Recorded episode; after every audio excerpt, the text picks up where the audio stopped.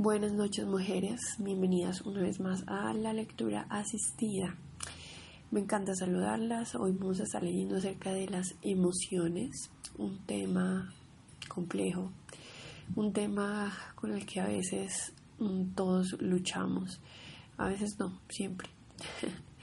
hay cosas de cosas, hay días de días y hay situaciones que realmente lo tientan a uno a permitir que las emociones tomen el control pero el día de hoy quiero decirles que las entiendo y quiero que sepan que no porque yo haya tenido esta experiencia con la oración por mi esposo y crea que esto es algo que puede beneficiar y bendecir a otras parejas, yo tenga una relación perfecta o todo el tiempo esté bendiciendo a mi esposo y eh, en una buena actitud hacia él.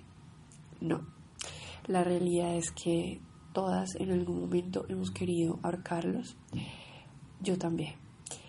Pero he aprendido a controlar mis impulsos, a ponerle freno de mano a la situación, a respirar profundo y a resetear mis emociones para no ahorcarlos, sino entrar en un estado de paz y de tranquilidad que me permita ver las cosas desde una perspectiva diferente.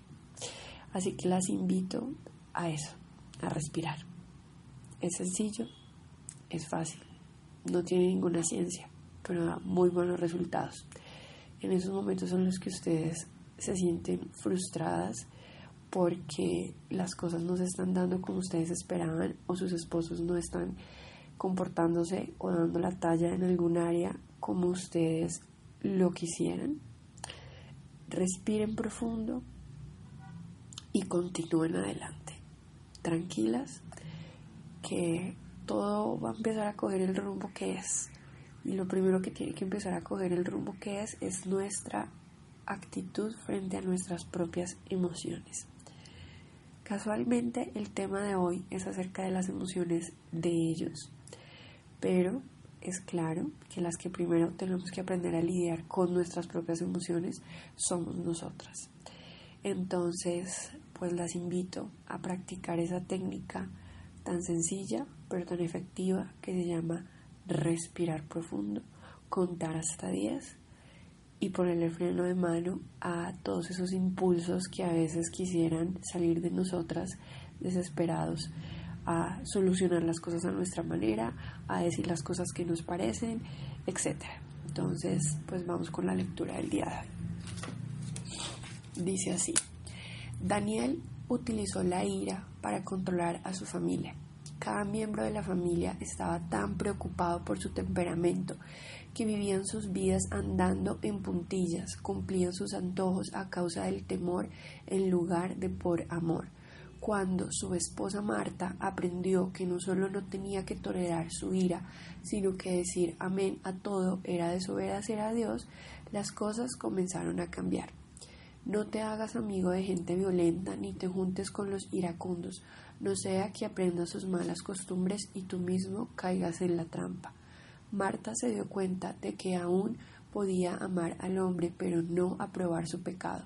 Por lo tanto, comenzó a orar con regularidad por él, con fervor, tanto sola como un grupo de compañeras de oración. Oró para que él dejara de ser controlado por sus emociones y en lugar de eso fuera controlado por el Espíritu Santo. Sus oraciones no solo lo ayudaron a él a aclarar su mente, lo suficiente como para ver cómo había estado actuando, sino que le trazaron el camino para que pudiera encontrar la fuerza y el valor de cambiar su comportamiento. El regalo secreto apacigua el enojo. El mejor regalo que una esposa puede dar en secreto para calmar el enojo de su esposo es orar por él. Por años Javier fue atormentado con depresión crónica. Aunque su esposa María era una persona optimista, las emociones negativas de él la derrumbaron y la hicieron sentir desesperada y deprimida como él. Entonces leyó acerca de las experiencias del rey David y se dio cuenta de que describían con precisión lo que su esposo había estado sintiendo. Tan colmado estoy de calamidades que mi vida está al borde del sepulcro. Ya me cuentan entre los que bajan a la fosa. Parezco un guerrero desvalido. Estoy agobiado, del todo abatido. Todo el día ando acongojado. Me siento débil, completamente deshecho. Mi corazón gime angustiado. María vio que a pesar de estar tan desesperado, David encontró su esperanza en el Señor y lo superó. Tú, Señor, me sacaste del sepulcro, me hiciste revivir de entre los muertos. Me alegro y me regocijo en tu amor, porque tú has visto mi aflicción y conoces las angustias de mi alma. Ven a mi lado y rescátame. Ella sintió que Dios en realidad tenía compasión por Javier y eso despertó la esperanza dentro de ella de que la oración era la clave para liberarlo de las garras de la depresión.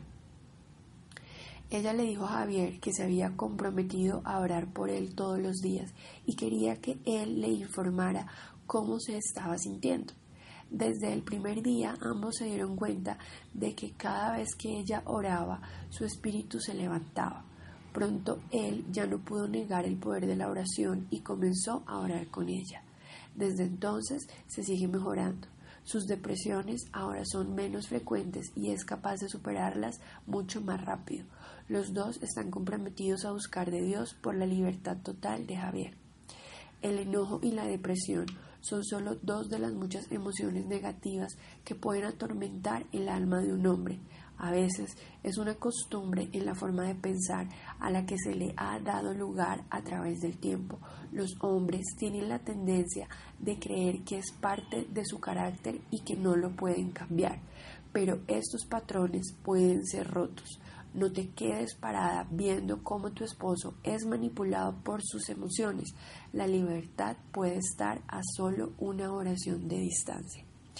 Seguimos con la oración, pero eh, digamos que este tema es uno de los que más he tenido yo que batallar con mi esposo porque él tiene esa tendencia. Entonces, solo decirles que en realidad, después de un tiempo de estar orando con él, eh, me siento identificada con lo que ella menciona aquí, porque pues él también ha empezado a ver mejoría, entonces eh, ha estado también él mismo cooperando para entender que cuando tenemos una tendencia o cuando nuestra personalidad y nuestro carácter tiene como una tendencia, pues hay que estar con los ojos abiertos y eh, poner límites frente a ciertas cosas que no nos podemos como dar el lujo de permitir en nuestras vidas. Entonces, pues solo decirles que, que estoy muy de acuerdo con lo que ella está diciendo acá y que podría decir que tengo un testimonio muy, eh, ¿cómo se diría?,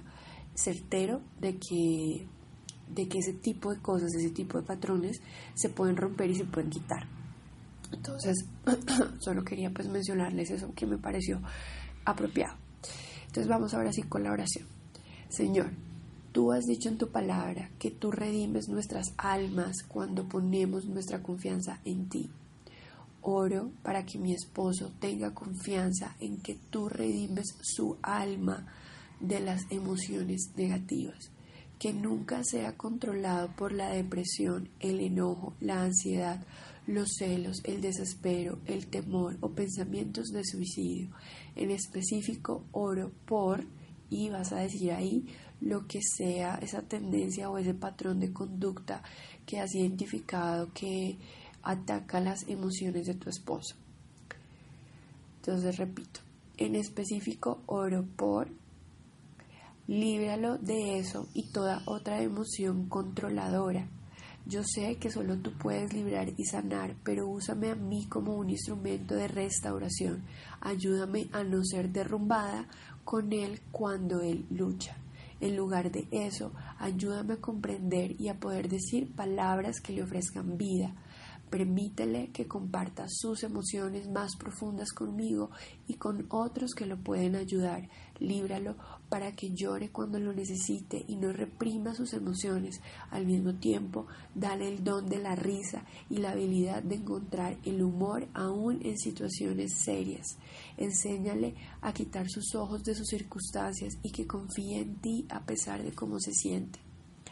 Dale la paciencia para poseer su alma y la habilidad de tomar el control de él. En este día, úngelo con el aceite de alegría, refrescalo con tu espíritu y ponlo en libertad de las emociones negativas. En el nombre de Jesús, amén.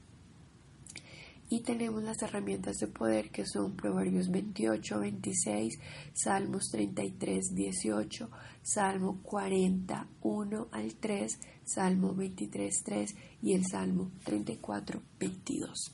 Entonces, bueno, eso ha sido todo por la noche de hoy. Nos escuchamos mañana. Que Dios las bendiga. Un abrazo y bye.